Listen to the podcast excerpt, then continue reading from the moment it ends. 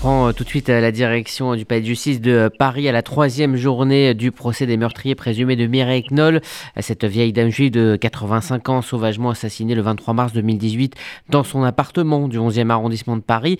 L'audience euh, ce matin était centrée, Laurence Goldman, sur la personnalité de la victime. C'était une femme rayonnante, curieuse, ouverte aux autres. Elle était joyeuse, elle avait choisi de voir le monde dans sa version optimiste c'est ce qu'a raconté ce matin Stéphanie Thiebaud, qui a enquêté sur la personnalité de Mireille Knoll après sa mort. Sa famille, ses proches, son entourage sont unanimes. Ils décrivent une femme brune, menue et très coquette, d'une grande générosité, mais aussi tolérante et bienveillante. Elle ne voyait jamais le mal, Gisèle, son fils Alain, à l'enquêtrice. Cette dernière rappelle l'enfance à Paris, la guerre qui arrive. La petite Mireille a 10 ans lorsqu'elle échappe à la rafle du Veldiv avec sa mère.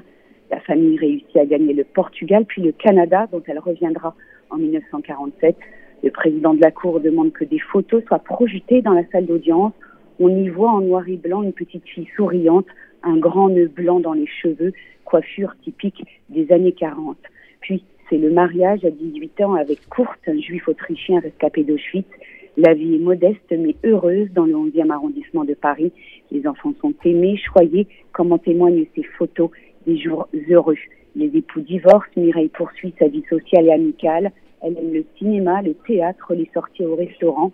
Elle vivra même une grande histoire d'amour à l'âge de 75 ans avec David, également survivant de la Shoah.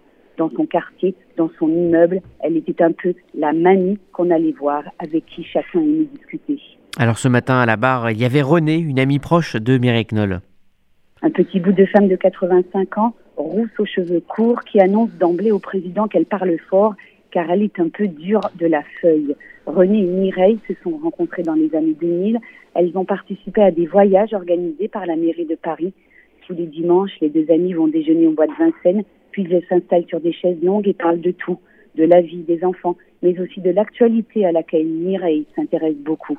Leur judaïsme, la Shoah qu'elles ont traversée toutes les deux, elles l'évoquent rarement, raconte cette vieille dame pétillante, qui précise que Mireille ne cachait pas du tout ses origines juives et en parlait volontiers.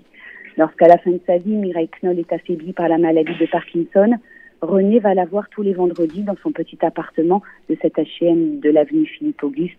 René dit, avoir, René beaucoup entendu parler de Yassine Nioub, le voisin co-accusé dans ce procès, mais ne l'avoir jamais vu. Mireille avait sa porte toujours ouverte, raconte-t-elle. Une femme très généreuse donc, lorsque la sœur de Nioub meurt en 2017, Mireille Knoll participe à la collecte organisée dans l'immeuble afin que la jeune fille soit enterrée en Algérie. Et c'est ensuite euh, son fils cadet, euh, Daniel Knoll, hein, qui a témoigné à la barre. Et il a tenu euh, tout d'abord à faire une, brève déclaration. Oui, Daniel Knoll ou ôte son masque comme le lui propose le président. Il se tient bien droit dans son costume bleu marine.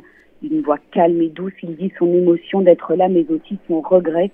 Je ne comprends pas comment ces deux personnes ont pu tuer un ange, maman, a fait du bien toute sa vie. Au sujet de Mioub, Daniel Knoll a ces mots. Elle a aimé ce voisin, elle l'a reçu chez elle avec gentillesse et amour. Comment a-t-il pu concevoir un crime aussi abominable? Pour moi, ce sont des monstres. Ils n'ont même pas le courage de dire la vérité après ce qu'ils ont fait à une femme démunie qui a échappé à l'Holocauste. Votre mère avait-elle de l'argent? lui demande le président. Elle avait 800 euros de revenus, appel comprise. Elle n'était pas riche, mais elle acceptait son sort, répond son fils. Et parlant de Mioub, il ajoute il savait très bien qu'il n'y avait pas d'argent, qu'il n'y avait rien à voler chez maman. Daniel Knoll raconte enfin cette journée du 23 mars 2018 lorsqu'il apprend que le corps de sa mère a été brûlé après avoir été poigné de couteau. Je n'ai pas pu embrasser ma mère une dernière fois à cause de ces deux monstres. J'espère que ce qu'ils ont fait les hantera toute leur vie.